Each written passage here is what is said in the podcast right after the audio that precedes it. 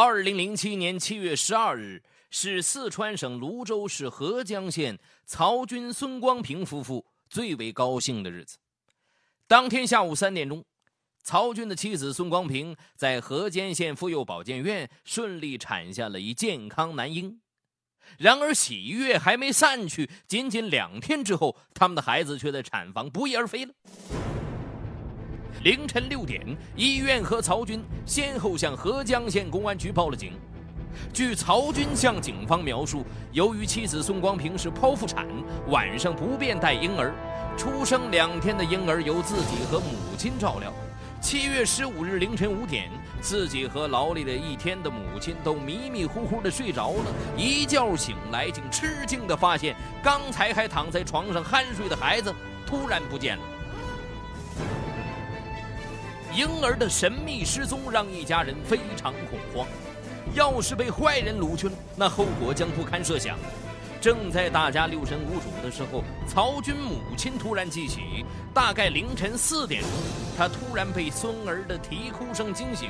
一位陌生的医生正抱着自己的孙子，见老人醒来，女医生连说：“你们应该多给婴儿喝水，瞧，眼屎都长满了眼睛了。”曹军母亲赶紧答应下来，见床前站着一名女医生，住在孙光平隔壁床的一名产妇还焦急地问说：“医生，我的孩子没有事儿吧？”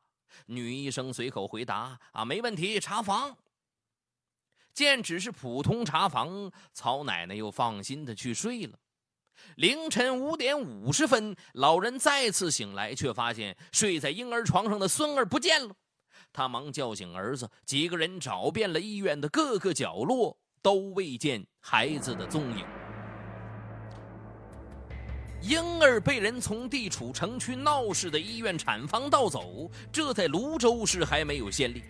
七幺五婴儿被盗案引起合江各方的高度关注。合江县公安局局长卢天润。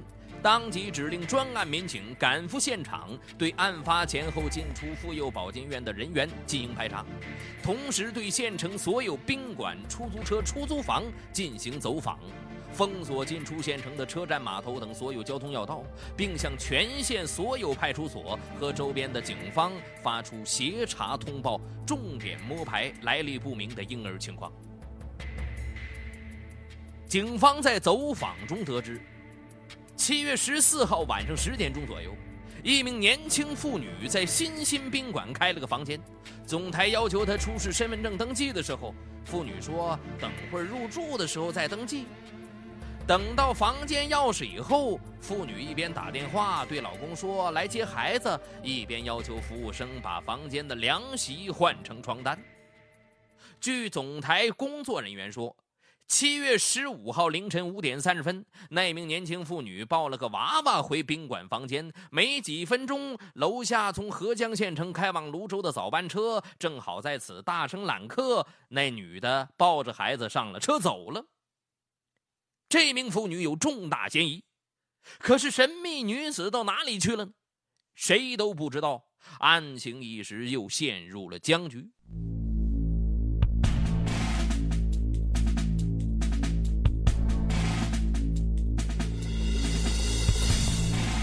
就在警方八方搜寻那名神秘抱孩子女人毫无进展的时候，八月十四号，警方突然接到离合江县城十余公里外的泸州市荣山镇一群众举报，在成都郫县西浦镇一医院当护士的李平带了个婴儿回荣山他父母家里住了一个月，才回到郫县。群众描述的李平外貌跟病房里出现的医生。外貌非常吻合。八月十五日，合江警方火速赶到郫县浦西镇，将正在为孩子摆满月酒的李平带走。经过审讯，该女子很快承认了孩子是偷来的。泸州医学院附属中医院把婴儿跟孙光平做了亲子鉴定，确定该妇女盗走的婴儿正是孙光平夫妇失踪一月的孩子。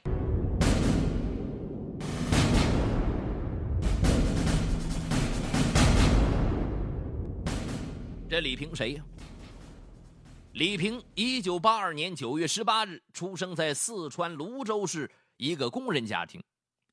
二零零一年七月，李平从成都某专科医学院毕业以后，在成都市一家医院当了一名护士。在单位里敬业的李平深得领导的器重，很快就被提拔为护士长。正当李平信心十足，准备大展拳脚的时候，一场爱情的到来改变了他整个的人生。二零零五年三月，李平在郫县姑姑家玩的时候，认识了退伍后在郫县一小区当保安的张文斌。虽然张文斌只是一名普通的保安，但是他高大俊朗，善解人意。没多久，李平就做了张文斌的女朋友。为了能和男友有更多的时间厮守在一起。在两人认识一个多月后，李平果断辞去了医院的工作，随后应聘到成都郫县西浦镇一家医院当了一名护士。三个月后，两人很快就甜蜜的同居了。不久，李平发现自己怀孕了。张文斌得知这个消息以后也很兴奋。张文斌是家中的独子，高中毕业以后就参军了。退伍后应聘到小区当保安，当听说女友怀了自己骨肉之后，他马上打电话告诉父母。张家父母一听儿子不但找了个漂亮的女朋友，居然连孩子都怀上了，都高兴得合不拢嘴儿，马上叮嘱儿子赶紧把未来儿媳妇带回家让他们看看。二零零五年国庆节。李平跟着张文斌回了趟他乡下的老家。张文斌父母见未来的儿媳不但人长得漂亮，嘴巴又甜，对他很满意。接着，李平又把张文斌带回了自己家。虽然李平父母并不满意女儿找了一个保安当男友，但看张文斌对女儿疼爱有加，也只好默认了两人的关系。取得了双方父母的认可，两人开始紧锣密鼓地准备婚事。在准备领结婚证的前一天晚上，李平突然感到下腹一阵剧痛，并很快手脚冰凉，昏厥了过去。张文斌急忙把李平送到他工作的医院，检查出来，李平宫外孕。医生惋惜地告诉他们。因为发现的比较晚，李平左侧输卵管破裂很严重，已经很难修复，只能切掉左侧的输卵管。张文斌知道切掉输卵管意味着什么，但为了恋人的生命安全，他只好硬着头皮在手术书上签了字。手术做完以后，当苏醒过来的李平知道自己的一侧输卵管被切除，不禁放声大哭啊！他哭着拉着张文斌的手，连声说：“对不起。”张文斌柔声安慰他：“啊，宝贝儿，别哭了，只要你没事儿，我们还年轻，孩子以后还可以再要。”见男友这么体贴自己，失去孩子的痛苦总算减轻了一些。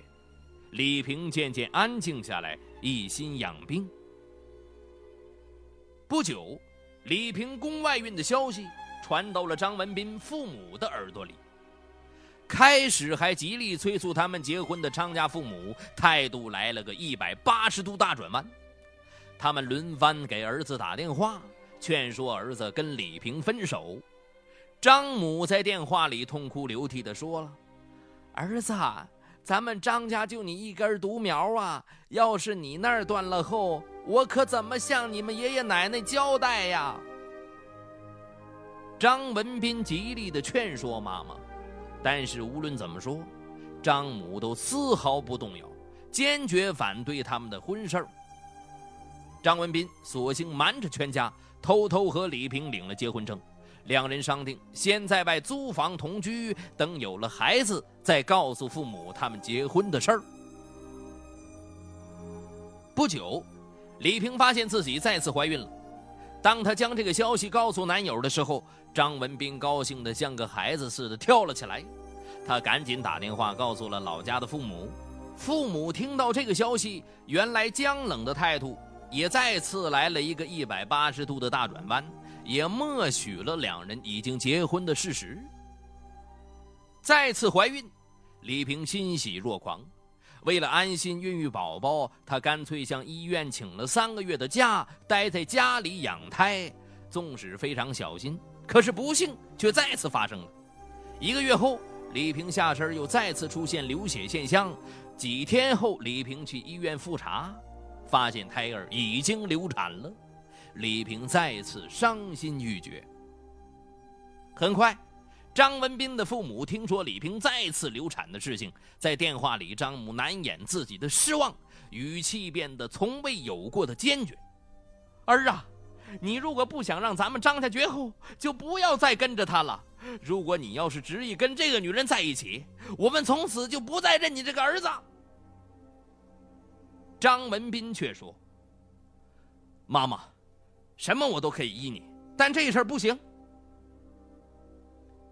见儿子仍然不听话，气急败坏的张妈妈第二天就来到了成都，对还躺在床上、身体虚弱的李萍说了：“你必须离开我儿子，你们俩在一起不会有幸福的。我们张家绝不会要一个连孩子都不能生的女人。”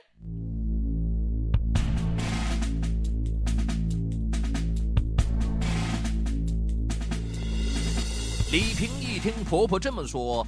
委屈的眼泪就像断了线的珠子往下掉。他知道张文斌是个孝子，害怕他因听婆婆的话而离开自己。想到这些，李萍一下子从床上挣扎着爬起来，扑通一声跪倒在婆婆面前，哭着哀求：“妈，我和文斌真心相爱，他是我的全部。你再给我们一点时间，我一定替他生个孩子。”一旁的张文斌也一起跪下来求母亲。张母见李平凄楚落泪的样子，也心怀不忍，扶起李平，长叹一声：“唉，不是我有意为难你们，咱乡下就这风俗。既然你们谁也舍不得离开谁，我就再给你们一点时间。如果实在不行，你也不要怪我这个做老人的无礼了。”李萍听婆婆这么说，就像在漆黑的夜里看到了一丝曙光，连声说谢谢。李萍开始精心调养自己的身体，准备为下一个孩子的到来做充分的准备。二零零七年一月，李萍又一次怀孕了，这个消息让小两口格外高兴，李萍的心理压力也顿时减轻了许多。这次。李萍向医院请了长假，在家安心保胎。怀上孩子以后，李平除了上厕所，几乎哪里都不敢去，生怕孩子像前两次一样出意外。这样小心翼翼的过了三个月后，看着日渐隆起的肚子，他才长舒了一口气。张文斌时时抚摸着他的肚子，哭笑不得地说：“哎呀。”这孩子关系到我们婚姻的存亡啊，再不能出篓子了。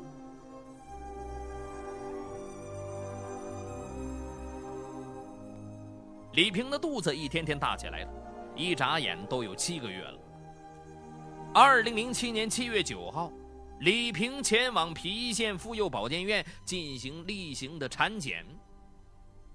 当医生照例听胎心的时候，脸色突然凝重。李平的心一下子沉了下去了，迫不及待的问了：“医生，我的宝宝怎么样了？”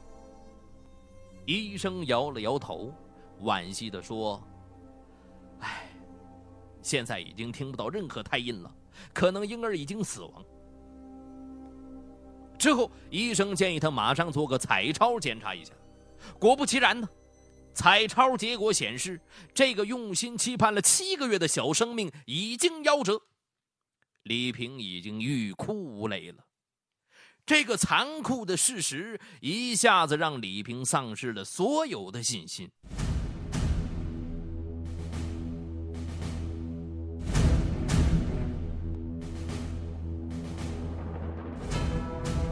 躺在医院的床上，李平嚎啕大哭起来。三次怀孕，三次失败，她知道。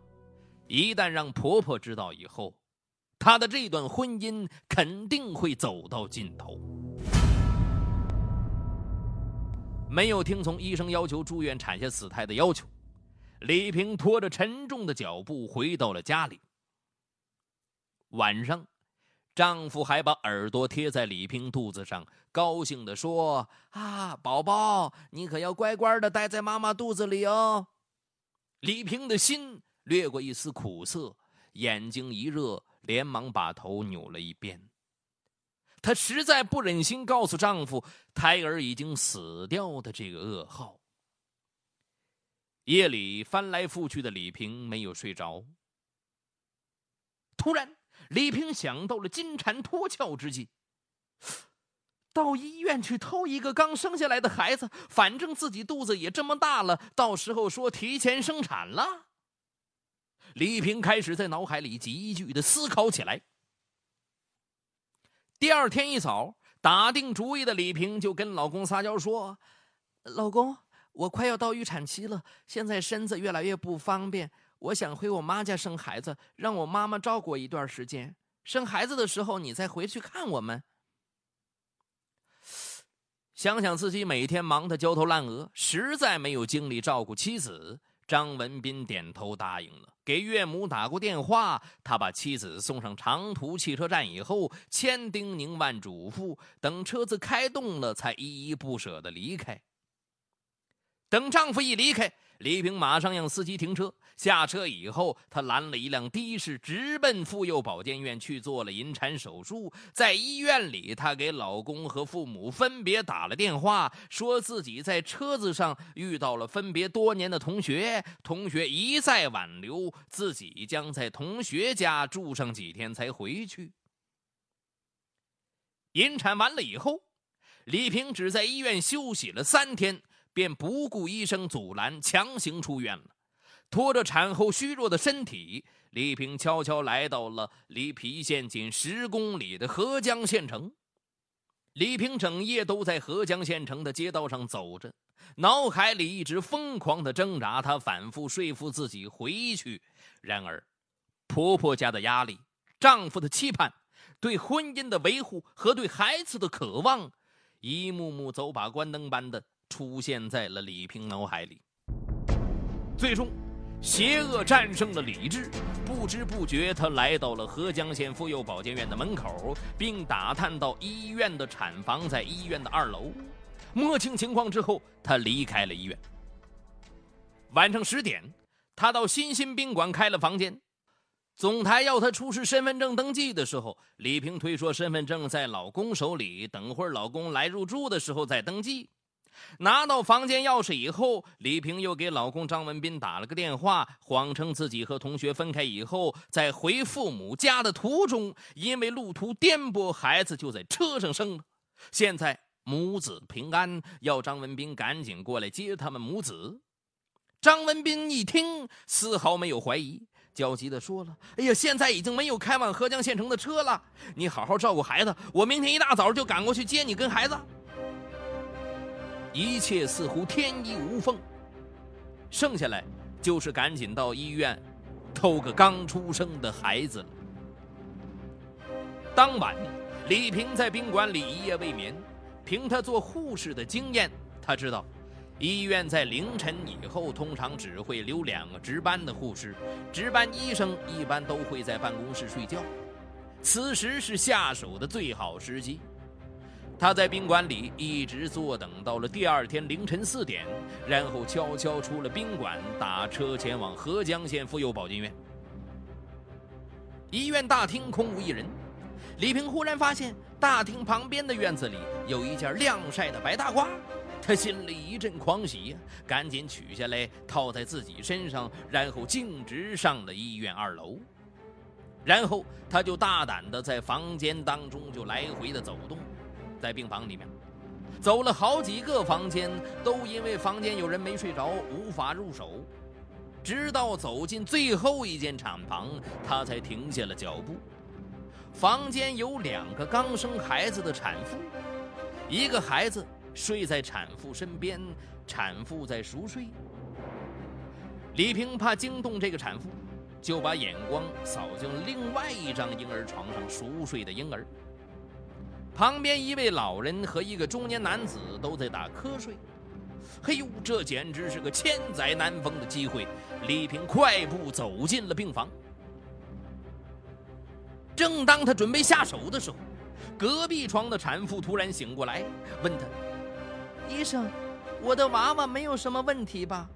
刚才一直在哭闹。”李平心里不由一惊啊，连忙随口答道：“啊。啊，没问题，查房。”回答完这话以后，李平低头抱起婴儿就想走，谁知婴儿此时却突然醒了，大哭起来。睡着的老人惊醒了，哎呀，看见一个医生正抱着孙子，哎，连忙站起来了，接过孩子。李平故作镇静地说了：“啊，你们应该多给新生儿喝水，瞧这眼屎都长满婴儿眼睛了。”那老人赶紧就答应了。见老人没有起疑心，李平连忙说了：“啊，你忙了一个晚上，太累了，休息吧。这孩子挺可爱的，我帮你喂点水给他喝。”已经劳累了一天的老人见医生这么和蔼可亲，呃，帮着李平一起喂宝宝喝水之后，再次沉沉的睡去了。李平再看看襁褓中的婴儿。伸手一摸，发现竟是个男婴，不由得心里又是一阵狂喜。于是，在门外等待老人睡着之后，李平赶紧又溜进病房。此时，中年男人还在熟睡，没有任何人注意他。他轻轻地抱起婴儿，蹑手蹑脚地溜出了医院，迅速拦了一辆的士，回到了宾馆。这时，宾馆值班保安问他：“为什么深更半夜的还抱个婴儿啊？”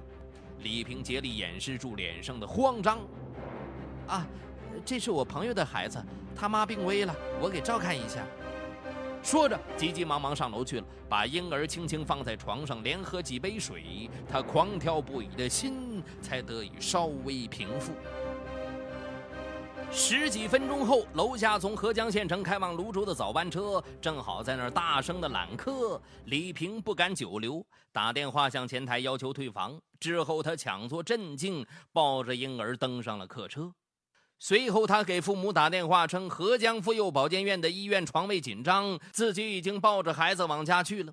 随后，李平又给张文斌打了一个电话，说自己已经抱着孩子回到了娘家。正赶往合江县城的张文斌一听，仍然没有对妻子产生怀疑，而是马上转乘出租车赶往丈母娘家。近中午的时候，张文斌终于看到了自己苦苦期盼的儿子，他高兴地抱着儿子亲了又亲，随后又给自己父母报了喜。果然，张家父母一听媳妇生了个大胖孙子，喜得合不拢嘴儿。在父母家住了将近一个月，见没什么风吹草动，开始还提心吊胆的李平终于把心放了下来。八月十五日，夫妻俩抱着孩子回到成都，张文斌特地摆下五桌满月酒，大宴宾客。没有想到，自己还憧憬在美好的世界里，警察却已经站在了面前。当警察当面带走了妻子和儿子以后，蒙在鼓里的张文斌此时才恍然大悟，不由得失声痛哭起来。二零零七年十一月十二日上午十点，合江县人民法院作出判决：鉴于被告人偷盗婴儿的主观目的系满足自己抚养小孩的愿望，犯罪动机并不卑劣。且案发后认罪态度较好，并对被害人进行了经济补偿，取得了被害人家属的谅解，可酌情从轻处罚。被告人李平犯拐卖儿童罪，判处有期徒刑六个月。好，感谢收听今天的雷鸣拍案，我是雷鸣。